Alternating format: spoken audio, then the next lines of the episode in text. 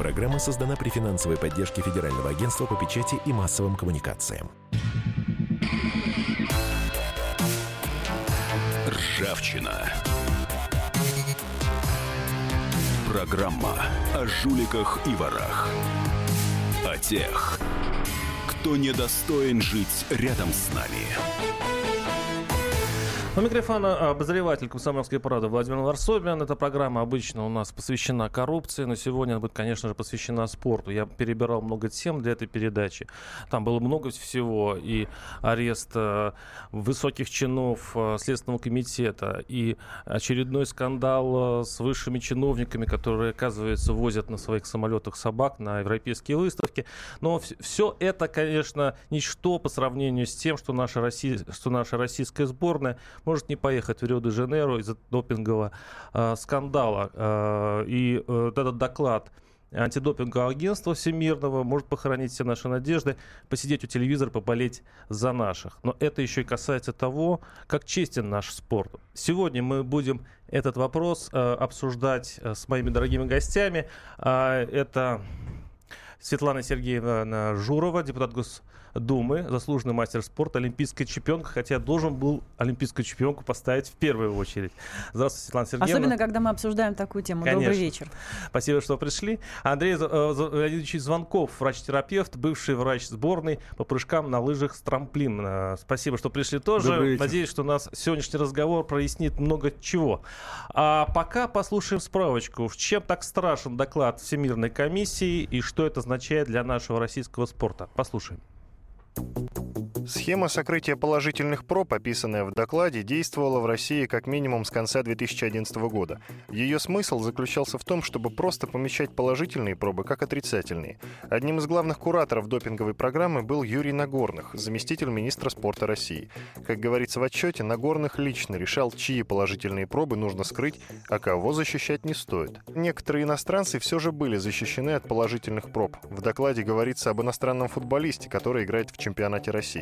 В отчете утверждается, что решение сохранить вынес лично министр спорта Виталий Мутко. Как хитрили в Сочи. Методика сокрытия положительных проб работала хорошо во всех случаях, кроме крупных соревнований, где осуществлялся дополнительный контроль со стороны зарубежных агентств. Пришлось применить другой метод – замену положительных проб. Для этого ФСБ придумала такой способ вскрытия запечатанных проб, при котором нетренированный глаз не заметил бы следов. Комиссия проверила пробы из Сочи под микроскопом и нашла следы вскрытия. Из сочинских проб проверили 11 случайно выбранных. На всех были отметины, свидетельствующие о вскрытии. Кроме того, выяснилось, что в одной из проб победительницы Сочинской Олимпиады не оказалось ее ДНК. Моча была чьей-то еще. Замена проб в Сочи происходила так. Пробы через дыру в стене между хранилищем мочи, находящимся в защищенном периметре, и комнатой вне этого периметра передавал сотрудник Московской антидопинговой лаборатории Евгений Кудрявцев.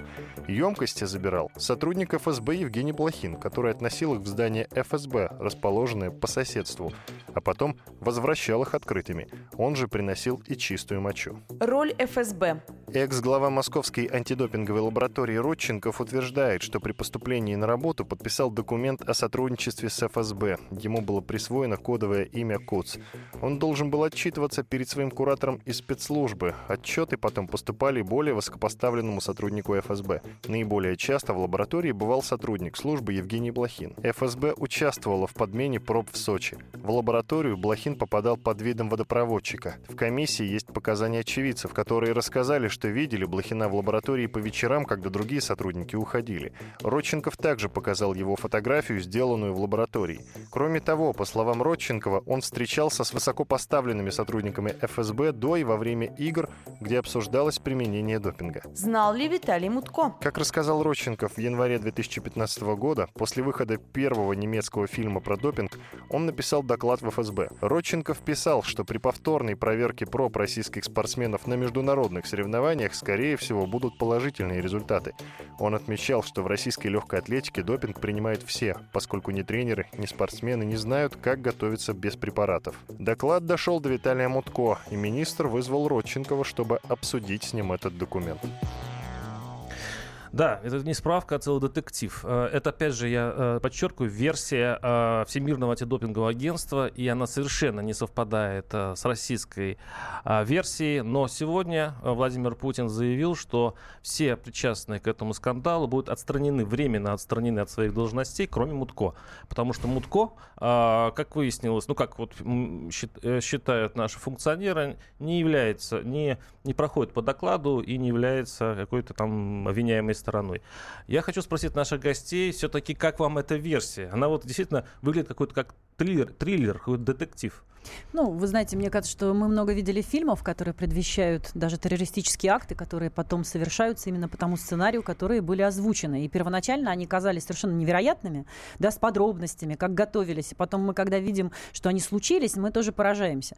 Поэтому, в общем, наверное, можно э, быть, когда ты внутри системы, ты знаешь все нюансы, ты понимаешь, где можно что под придумать, а где что можно сфабриковать, а где можно, кстати, какие-то и факты подтвержденные.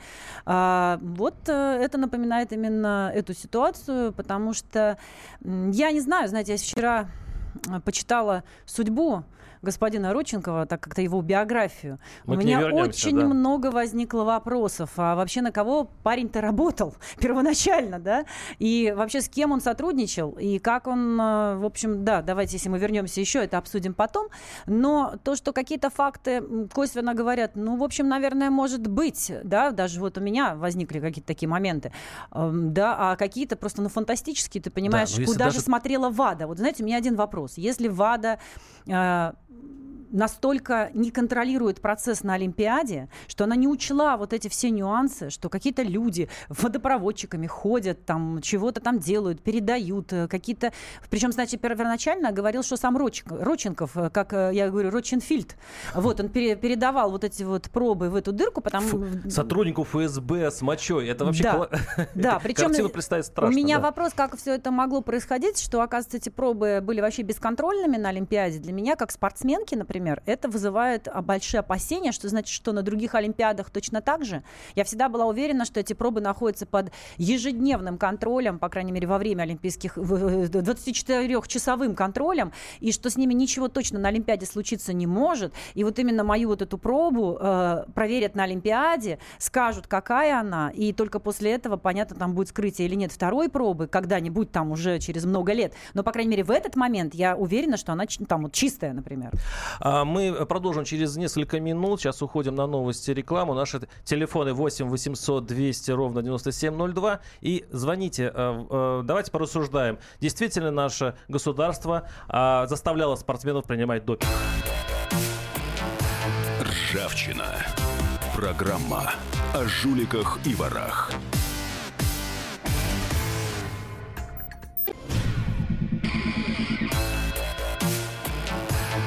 Ржавчина.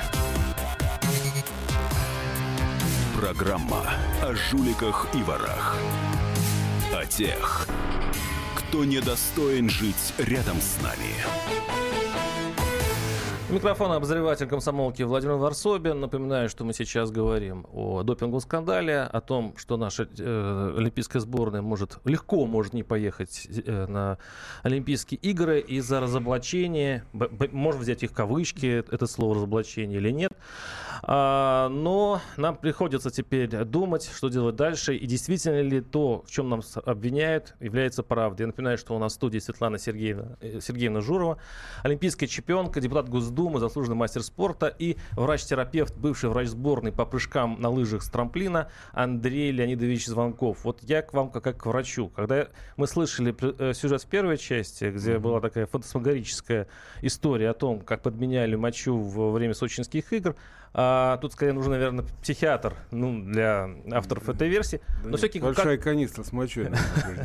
Но все как врач-терапевт. Скажите, есть хотя бы доля, ну, Возможно ли это у нас в стране? Вот зная о том, как мы балуемся лекарствами, допингами, мы же тоже не безгрешны. Может быть такая история все-таки в каком-то процентном соотношении? Я думаю, что нет, потому что, э, понимаете, в европейской стране может быть, действительно потому что нужна очень серьезная организация, нужно очень э, четко, очень точно все делать, очень выверенно. А, а мы разгильдяи. Мы бы так не могли. Так точно и так четко сделать. А может, мы поэтому провалились? Ну, то есть придумали а это пров... хорошо, а мы провалились? А Ну, если э, глава московской лаборатории допинговой... а Ну, это- так это же глава один.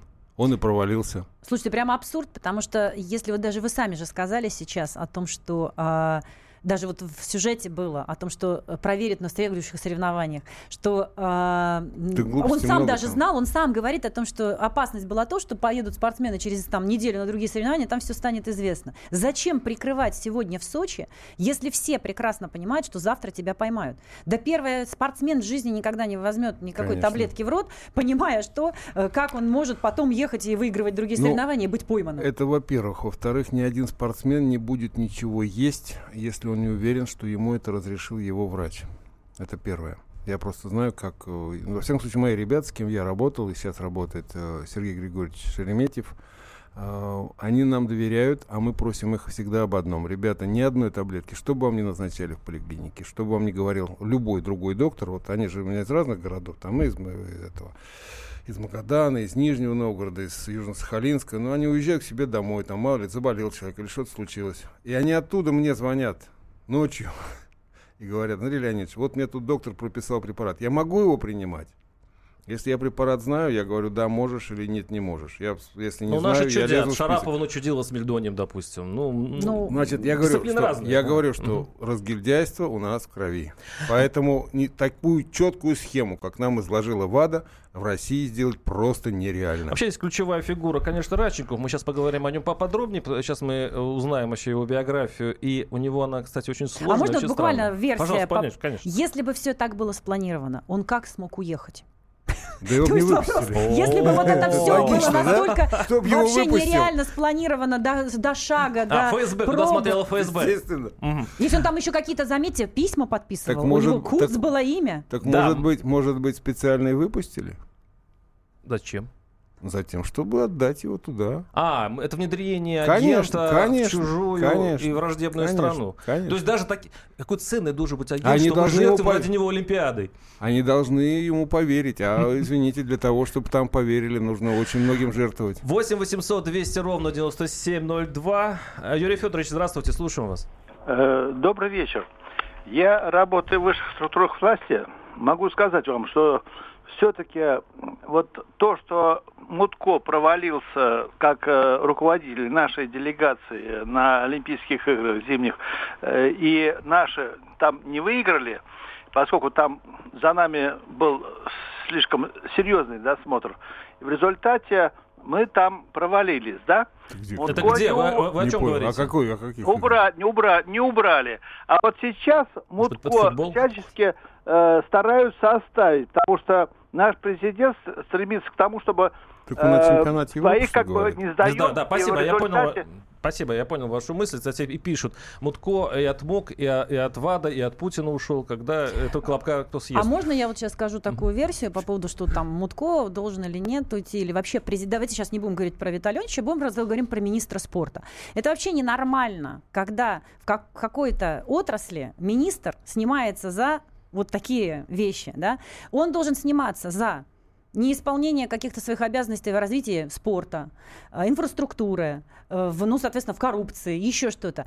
Вот если его снимать за каждое соревнование, которых проходит в год в 200 там, видах спорта, вот проиграли в гамболе, выиграли в, там, не знаю, там, баскетболе. Нет, за футболом И он так- придется долго еще отвечать, Слушайте, вот мы, если будем каждый раз каждого министра снимать, то у нас министры будут меняться каждый месяц, потому что у нас куча это соревнований, за которые можно снять министра. Вот мне кажется, что вот этот критерий общества оценки работы министра заключается не в том, в каком виде спорта мы что выиграли, а что сделано в целом в стране. Вот это зона ответственности министра. А во-вторых, он не возглавляет федера- э, нашу делегацию на Олимпийских играх. Ее возглавляет Олимпийский комитет. И именно Да. он представляет наших спортсменов в Рио. Жуков. Но коль мы заговорили о чиновниках, и кто вообще во всем этом виноват, а то, что мы проигрываем, а, пока антидопинг агентство, это говорит тоже о слабости все-таки нашего лоббирования, наших интересов за Но рубежом. они усыпляли нашу бдительность. я Дело могу не в сказать, я сама встречалась с Виталием Ольчем вместе. Как я наблюдательный совет Русады возглавляла, со- наблюдательный совет общественный. И мы встречались с ними. Они что, усыпляли три года нашу бдительность? Они нам такие дифирамбы пели, что вообще какие мы молодцы, закон поменяли, это сделали. Зачем? Это я сейчас мягко подвожу к другому олимпийскому чемпиону, четырехкратному олимпийскому чемпиону Александру Ивановичу Тихонову, который высказал свою точку зрения по поводу этого скандала. Послушаем, если у нас это готово. водку не пили, то от вас не пахнет. Разве не так, товарищ Виталий Мельдоневич Мутко? Он испортил все отношения и с МОКом, и с международными федерациями. Своими заявлениями, со своим английским и со всеми делами. Надо было здесь ставить грамотных людей и в Министерстве спорта, и у нас э, 14 высших учебных заведений физкультурных. И нет ни одной кафедры спортивной медицины. Кто у нас занимается допингом? Кто занимается с командами медицины? Люди, которые помазать зеленкой, грамотного коллектива в медицине у нас не было и нет. Поэтому вот вся эта беда и случилась. Рыба гниет с головы. Когда будут профессионалы заниматься спортом и руководить спортом, тогда вот такой белиберды не будет. Отношения испорчены на всех уровнях. Ни в одной комиссии наших нет представителей, ни в одной федерации толком нет.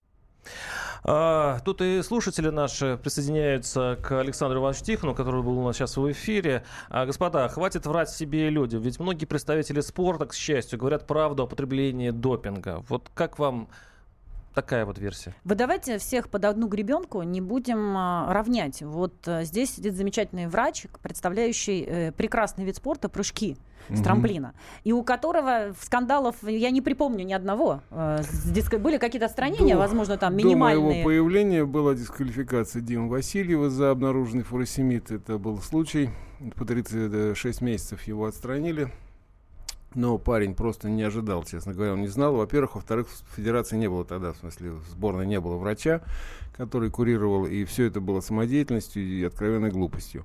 Вот. э, Фуросемид был введен в запрещенные препараты. Вы Понимаете, то есть не надо путать допинг и список запрещенных препаратов. Там несколько тысяч наименований, и не все они стимулируют какие-то показатели в, э, в спорте. Есть препараты, которые просто запрещены, ну, скажем, в связи с тем, что они маскируют применение допинга, да, тот же реополиглюкин, те же декстраны. Или марихуана. Э, Да, то есть очень, очень немало лекарств, которые, ну, просто вот в связи с тем, что их нельзя. Вот как с мельдонием, да, препарат, который, по сути, в общем, допингом не является, но влияет немножко на метаболизм, там, пере... замещает высшие жирные кислоты, да, так сказать, э, меняет обмен. Ну, вот отнесли его к ре- к регулятору метаболизма. Все, значит, препарат запрещен. Запрещен, значит, запрещен. Что нельзя, то нельзя.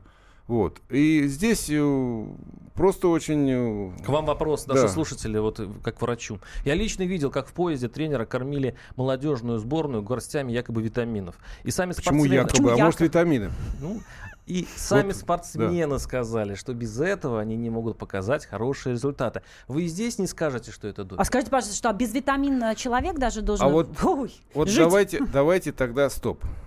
Вот сделаем небольшое э, пояснение. Что есть допинг? Человек покушал, допинг принял. Чаю с сахаром выпил, допинг принял. Кофе Понимаете? выпил. Да, кофе. Кофеин, кстати, исключен из списка запрещенных. Пожалуйста, употребляйте без сколько хотите. Суть заключается в том, что э, допингом в данном случае является все, даже нормальный здоровый сон, отсутствие хронических инфекций, здоровый нормальный Массаж? спортсмен, масса... О, массаж Оста- это вообще А, э, а, супер. Прерываемся Раз- на, на минутку мышцы, рекламы. конечно, Оставайтесь тоже с нами. допинг. 8 800 200 ровно 9702. Ржавчина. Программа о жуликах и ворах. Сказано на Ржавчина. Программа о жуликах и ворах. О тех, кто недостоин жить рядом с нами.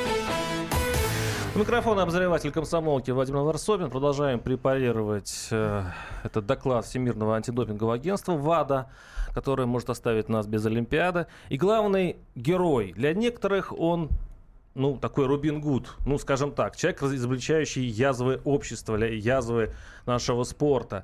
Раченков, глава, бывший глава Московской лаборатории антидопинговой, который э, бежал в США, и, и на основе его показаний, в общем-то, а, была и э, написан этот доклад.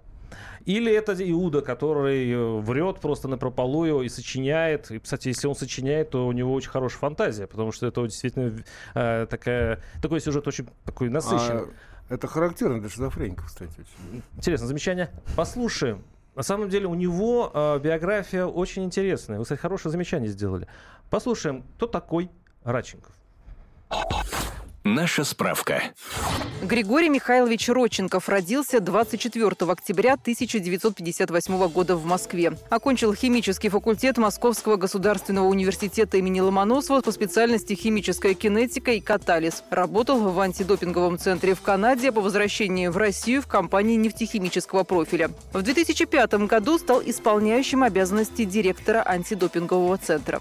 Сестра Григория Родченкова, трехкратная чемпионка мира по бегу Марина Родченкова, была признана виновной по статье «Незаконный оборот сильнодействующих или ядовитых веществ в целях сбыта». Суд первой инстанции приговорил Родченкову к полутора годам лишения свободы, но после кассационной жалобы срок заменили условным наказанием. Преступлениях, связанных с допингом, незаконное распространение, Родченков обвинялся еще в 2011 году, но тогда ему удалось избежать наказания. По словам Родченкова, он был прощен, так как сыграл решающую роль в успехе России на Олимпиаде в Сочи. Указания Родченков, по его собственному признанию, получал от Министерства спорта России, которое разработало так называемую допинговую программу. Получил он ее за две недели до Олимпиады в Сочи. В списке фигурировали фамилии спортсменов-претендентов на награды с указанием индивидуального графика каждого. Если кто-то из них выигрывал медаль, их пробу мочи надо было подменить. По данным, приведенным «Нью-Йорк Таймс», 15 спортсменов из допинговой программы завоевали в Сочи награды, то есть почти половину собранных в России медалей. После Олимпиады Родченков был награжден Орденом Дружбы, награду вручал президент России Владимир Путин. Через несколько недель после бегства Родченкова в России один за другим умерли сначала председатель исполнительного совета Российского антидопингового агентства Вячеслав Синев, а через неделю и бывший исполнительный директор агентства Никита Камаев. Из, как Детектив. Из сказки слов не выкинешь. Э, э, Такой вот у нас сюжет. То есть вот, вот вам а, человек, который подозревался и раньше о каких-то махинациях и прочее. За это его берут на высоко, э, в- хорошую работу, очень, э, ему очень доверяют. Вот. Потом его награждают орденом за то, что он выполнил, видимо, все хорошо. Ну, а потом он бежит в США. А потом умирают еще двое бывших э, глав э, этой лаборатории. Я, вы можете вот э, расскажите мне об этом человеке. Почему, во-первых, государство так с ним повело с самого начала, и почему такие люди у нас возглавляют лаборатории антидопинговые? Знаете, сложно сказать. Я реально не руководитель, кто принимает такие решения о назначении данного человека на на с- такой ответственный пост, а, и а, тем более выяснилось, что в 2011 году были у него такие вот неприятные события, в 2012 закончились справками, э, с психо лечебницы и так далее, то есть и это все не знали, ну мы-то точно не знали, откуда мы знаем про такие события. Это, это личная информация. Да, ее никто не должен разглашать, он даже не должен такие справки предоставлять, когда устраивается на работу. И Нет, я должен, думаю, что... Это должен. Ну, не Справка думаю, что он... Справка из психдиспансера предоставляется. На работу я в ФМБА привозил, когда Ну, это. ФМБА, но к тому моменту, когда его брали, ФМБА не работала тогда с лабораторией, Ну да. я так понимаю, поэтому э, его брали на работу до этого э, времени. Но А вообще мне очень интересно... Со справкой, извините, где написано, что он больной психически, кто же его на работу взял? Там вообще было странно, как э, дальше простили и взяли обратно, вот Да. когда все это случилось. Но вот смотрите, очень интересный момент. Он, э, я буквально вчера слышала Я интервью одного буду. тренера, который рассказывал, что Родченков предлагал спортсменам разные препараты э, в обмен за то, что он э, потом их э, с- прикроет э, за денежные, соответственно, за То есть с деньги. ним можно легко договориться. Как Было выяснилось. индивидуально, причем не Он- про государственный подход был разговор, и сам, кстати, Родченков это говорил, а именно в индивидуальном порядке. Он предлагал спортсменам некую схему. Его, почему его сестру условно наказали? За то, что он привозил из Америки чемоданами какие-то препараты, здесь их раздавал. Почему ее обвинили? Э, Это была действительно контрольная закупка, и эти препараты не лицензированные э, в России. Они Мгм. были абсолютно иностранного происхождения. И поэтому ее именно за это в том числе привлекли, потому что это незаконный оборот. Вот. И э, вдруг вот после этого всего вот это вопросы для следствия сейчас. Чем оно и занимается? Мы можем сейчас только обсуждать. Мы не знаем, как это все идет, и Вы оно знаете, точно идет. Я так вот, э, чем больше слушаю, тем больше убеждаюсь, что если э, задумаешь какую-то аферу, то Родченков это хороший для этого руководитель. То есть он договороспособен, он э, может вписаться в любые схемы для выгоды своей. И, кстати, это его погубило, или погубил наш спорт. А вы еще вот доктора спросите, и у него справка о шизофрении, поэтому вообще свойственно человеку mm. понятно, как себя вести. Я думаю, что тут есть я, нюансы. Я диагноз назвал из примера, я не знаю, что там ему поставили справки, так поэтому и есть. давайте, я не в курсе, я, я его с этой справки не видел. Вот. Здесь в данном случае был такой аб- аб- абстрактный да. такой пример. Если не, попа- правда, попал, значит попал. синдром да. там тогда. 8 800 200 ровно 9702. Сергей, слушаю вас. Здравствуйте. Александр, прошу прощения. Слушаем вас. Добрый вечер. Вы знаете, э, добрый вечер еще раз. Э, на мой взгляд, большая доля вины все-таки на Мутко. Он прекрасно видел дружеский оскал улыбки наших западных друзей э, на Сочинской Олимпиаде, которые всячески делали, чтобы как-то ее опорочить. После Олимпиады он должен был, на мой взгляд, не то что удвоить, утроить контроль за вот э, всем, за что нас могут зацепить. Однако все было, судя вот по истории с Родченковым, как, как тому удалось ей э, уволиться, уехать, значит, все было спущено, э, как бы так, относительно на тормозах. Значит, ну и в результате весь вот этот скандал и выплыл. Наши друзья там только сидели, а им не важно, реально это или выдума. Им бы лишь бы зацепиться за что-то и раскрутить. И это не первый раз в истории у нас. Поэтому Мутко, я считаю, здесь большую долю ответственности несет за это вопрос. Спасибо. Для того, чтобы заставить... Спасибо. Скажите, а вот э, в, в докладе был очень интересный момент. Э, Все-таки мы пропустили. Э, там действительно они зарегистрировали, что были скрыты пробы. Некие царапины под микроскопом. Царапины. Это как вообще сдают э, э, вот эти самые пробы спортсмены и почему вы считаете, что вскрытия не было? Нет. Ну, нашими, я, нашим ФСБшниками. Я не могу считать, я объясню ситуацию. Дело в том, что э, когда забираются пробы э, в присутствии ВАДА, приходит офицер ВАДА, который сначала, во-первых, выбирает спортсмена, он забирает его сразу после о, соревнования. То есть спортсмен буквально снимается с беговой дорожки, там, с, с трека, ну, где бы ни был. Вот он получил тут же то есть, Ему дают вот, вот, он, вот он постоял у щита чемпиона, там 10-15 минут, к нему подходит офицер ВАДА и говорит, а теперь, пожалуйста, на сдачу пробу допинга. Это не важно. Вот и ты, ты сразу ты, подписываешь документ. Ты чемпион, все, значит, вперед, на сдачу. Он идет, с ним идет чемпион, в смысле представитель ВАДА, и рядом два волонтера. Международного ВАДА или нашего? У нас нет ВАДА, у нас есть РУСАДА. Руса, Извините, РУСАДА да? в международных иностран... соревнованиях не угу. принимает никакого участия. РУСАДА работает только на внутренних чемпионатах. Угу. И если проводится международный чемпионат даже в России, вот в Чайковском мы прыгали, в Нижнем Тагиле прыгали, приезжали представители ВАДА и там работали, потому что шел международный чемпионат. Или по специальным документам ВАДА может передать эти полномочия РУСАДА, но она никогда не знает, когда это случится. Угу. С но... какой стати, извините, они будут это делать, так сказать, а если они это делают, значит, они доверяют. Если они не доверяют, то, то как, что, что сами объясните тогда, как что можно... увидел микроскоп? Вот смотрите, там есть очень важный момент. Эта пробка закрывается в одну сторону. И там есть специальные вот такие э, ну, ограничители, которые не раскрывают не ее в другую сторону. И если ты не сломаешь эти ограничительные вещи, а их по кругу много, целая пробка, как можно вскрыть ее? Ну, то в докладе есть, говорят, что их научили. То есть, э, ну, невозможно. Ну, специалисты же невозможно. ФСБ. Попробуйте открыть бутылку, любую бутылку, даже вот элементарно, да, которая с газировкой.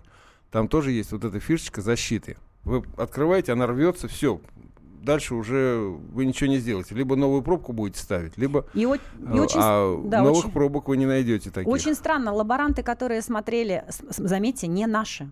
Вот эти пробы, которые анализировали в Сочи, непосредственно те люди, которые это делали, они должны были уже увидеть нарушение целостности пробки. Тогда уже, потому что не могли же подменить пробу А, пробу да Б, нет, это ну, все то и другое надо подменять. Поэтому очень странно, кто это, там царапины эти Это делал. бутылочка на 100 миллилитров, которую закрывает сам спортсмен, причем в присутствии да, ну мы... А он разве еще ее там с сургучом было, а, помню? Там, там через, заклеивается, несколько, запечатывается. Буквально через несколько минут да. мы продолжим. И главное, надо понять, что нам теперь в этой ситуации делать. Оставайтесь с нами. 8 800 200 ровно 9702. Ржавчина. Программа о жуликах и ворах. Мы... Ржавчина. Программа о жуликах и ворах. О тех, кто недостоин жить рядом с нами. У микрофона обозреватель комсомолки Владимир Варсобин. И напоминаю, что у нас в студии Светлана Сергеевна Журова, олимпийская чемпионка, депутат Государственной Думы и заслуженный мастер спорта. И врач-терапевт, бывший врач сборной по прыжкам на лыжах с трамплина Андрей Леонидович Звонков. А наши слушатели пишут. «Э, Как бы оно ни было, правда это или нет, надо признать, что это беспрецедентное давление на российский спорт. Такого просто не было в истории спорта. Когда его сестру помиловали, пишет другой наш слушатель, э, Радченко, Родченкова, а, завербовали. В России нужны люди на веревочке. Последняя часть передачи, надо что-то как-то уже пы- пытаться итожить. Мне больше всего интересно, э, коль мы признаем версию э, ВАДА нереальной, а, выдуманной с начала до конца, хочется понять, что они хотят. Ой, я боюсь, сейчас я скажу такую версию, не сильно приятную. Я сегодня, она мне пришла на ум после того, как вот запретили международные соревнования, предло- предложили заморозить э, международным федерациям проводить соревнования в России. Следующий этап чемпионат мира а, по футболу. Да. Да? А что у нас Да. еще в 2018 году? Выбор президента. Ох ты! Как интересно, правда? Мгм. И кризис финансовый, потому что если мы не будем проводить э, чемпионат мира по футболу, то, соответственно, те деньги, которые потрачены на его подготовку, улетят куда-то. И представляете, какая э, ненависть, э, негатив будет в обществе, и как он будет раздут очень конкретно, четко и понятно. 8 800 200 ровно 9702. Генрих, слушаю вас. Здравствуйте. Здравствуйте. Знаете, выход из этой ситуации один. Нужно отказаться от абсурда под названием профессиональный спорт. Были времена, когда говорили, что Олимпиады – это соревнования любителей, представителей любительского спорта. Сейчас об этом даже не заикается никто.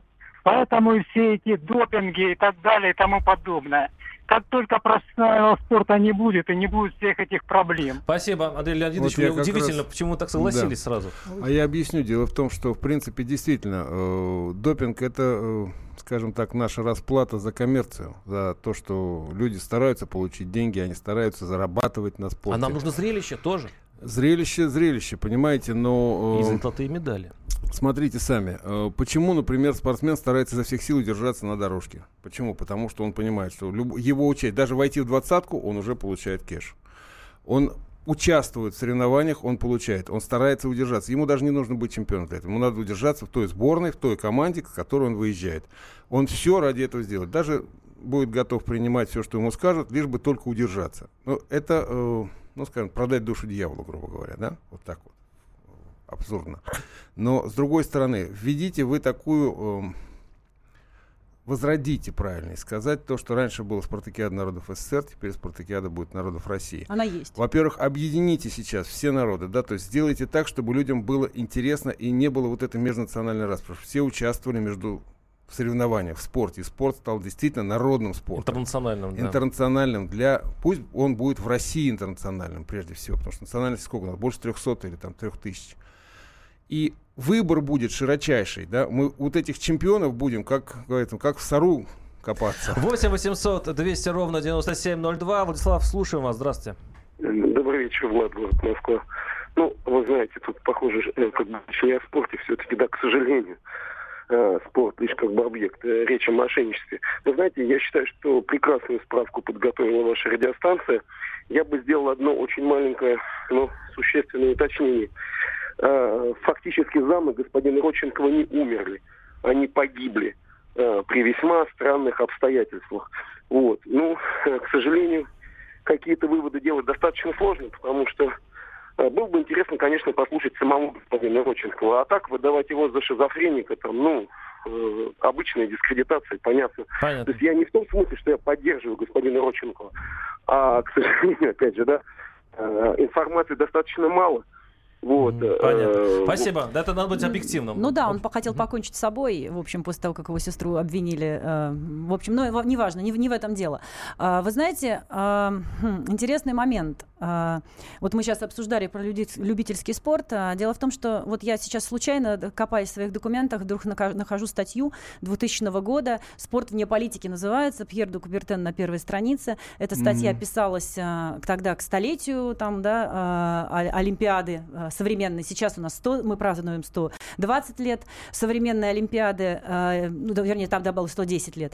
Так вот, там как раз говорилось о том, что Пьер де Купертен сразу нас всех призывал, что если это станет, выйдет за пределы да. любительской Олимпиады, это превратится в коммерцию. Так вот, заметьте, в каких видах спорта больше всего используется допинг? Давайте перечислять. Легкая атлетика, пауэрлифтинг, ну, который там, да, культуризм, угу. э, футбол на минуточку, угу. да, там достаточно большое ну, количество. Все Штанга, циклики, да. да, это виды спорта, где еще и платят хорошо. Вот, например, в коньках этого, ну, не так много, потому что э, сами препараты и выведение их стоят настолько дорого, что у тебя призовых не хватит расплатиться. А если, как говорил господин Родченков, что вот эта вся процедура стоит 500 тысяч долларов, у нас за всю жизнь конькобежцы никогда не заработают таких денег. Силан, вопрос такой. Я э, общался недавно с тренером молодежной, ну, он Ю, э, Дю, как, Дюш, там раньше был, ю, да. юношеская школа.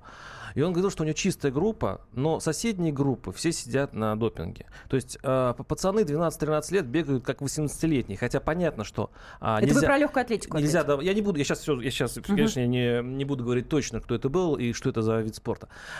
Может быть, эта история поможет нам почистить наш спорт. Ну, принимаем, ну, принимаем. Ну, может быть, на мировом уровне, не, э, не больше, как, чем все, но принимаем. Почему бы не обратить этот скандал э, для самоочищения? Абсолютно точно. Причем мы ввели уголовную ответственность сейчас. Ну, правда, в первом чтении. Вот следующая Государственная Дума будет принимать это уже с следующего созыва в трех чтениях. И я думаю, что примет. Э, и если я даже была немножко, так знаете, ну, таким не, ну, сомневающимся человеком, нужно ли вводить, а вот сейчас по последним даже вот этому докладу ВАДы я в этом убеждена. Потому что также можно спортсмена э, не принуждать, а просто подставить. Да? То есть он знать не знал, что ему дали, а в итоге именно следствие только сможет доказать, было так это или нет. И тогда такой человек... да, и тогда этот человек будет уголовно а, ответственен, и он будет сидеть в тюрьме. Случаи такие известны. 8 800 200 ровно 9702. Владислав, слушаю вас. Здравствуйте. Станислав, прошу прощения. Не Алло, а, добрый вечер. Да, здравствуйте. Вы знаете, что в этой ситуации ситуации, честно говоря, немножко расстраивает, это то, что мы все время рефлексируем. То есть нам что-то какую-то предъяву кидают, мы начинаем оправдываться, мы начинаем что-то суетиться, дергаться. Надо перестать уже петь по чужую дудку и разрабатывать свои правила олимпийских соревнований или международных олимпийских соревнований. Вбухали миллиарды в Сочи.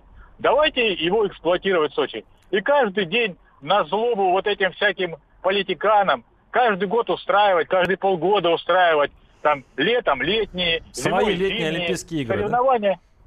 Ну, и не будет никаких базы. проблем. Понятно, спасибо. Там, там, кстати, много соревнований проводится, потому что это сделано центром детского спорта. Там очень много событий, очень много всего то, что происходит каждый там практически месяц. Даже э, Олимпиада роботов, э, робототехники Не, наши, и так далее. Наши много, много. о другом говорят. Я Они понимаю. хлопнут ли дверью? Э, слушайте, мы не... хлопали дверью э, на, на слишком 50 лет. Э, это было после революции, мы хлопнули дверью. До 52 -го года и, мы и этой дверью хлопали. Да, это понятно. Мы развили... Зато, да, зато. да. Ну давай тогда закроемся от всего мира. Тогда нам, знаете, а самое интересное, не специально ли нас подвигают к тому, чтобы мы такое решение приняли, а потом они скажут, ну мы же вам говорили. Вот посмотрите, они та страна, которая была Советским Союзом, такими и остались. Они только умеют хлопать дверью и не умеют разбираться собственными э, допинг-скандалами. Слушай, Сергей, тогда мне к вам как политику все-таки вопрос. Представим себе самое худшее. Нас лишают Олимпиады. Наши действия. Мы же должны как-то среагировать. Что mm. мы делаем? А вот дальше нам надо понять, что они нам предложат. Опять? Вы знаете, вот у меня вопрос. А 1, 2, 3, 4, 5. Какие предложения с их стороны должны последовать? Вот хорошо, на, говорят санкции. После санкций, заметьте,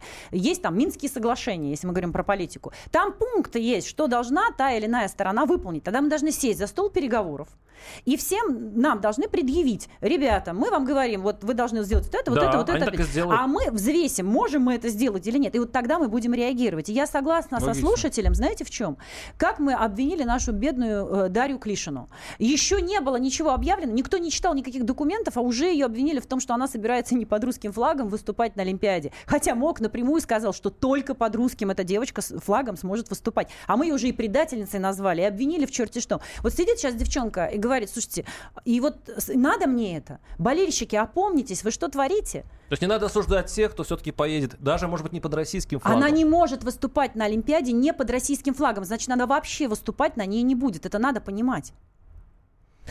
Логично. Да, и а, последний вопрос у нас заканчивается. Время, к сожалению. А, ну, давайте представим все-таки, что нам дадут какой-то шанс. А, и будут какие-то вы- э, вы- условия. Осталось буквально 2-3 недели. Какой компромисс может быть и какой самый хоро- хороший вариант э, развития событий? Вы меня, если спросите, вы если бы я была президентом МОК в этой Да, на что вы ситуации, я, я бы хотела, чтобы это был все-таки олимпийский праздник, не омрачен скандалами. Сейчас э, Томасу Баху вот это все не нужно. У него там хватает организационных проблем в Рио, чтобы еще вот это. Отложит он все это на после Олимпиады. Должны все сесть, договориться, и в России в том числе. Это, это было замечательно. У нас была Светлана Сергеевна Журова, депутат Госдумы, олимпийский чемпионка, Андрей Звонков, врач-терапевт. И я, Владимир Варсобин. До свидания. Ржавчина. Программа о жуликах и ворах. Программа создана при финансовой поддержке Федерального агентства по печати и массовым коммуникациям.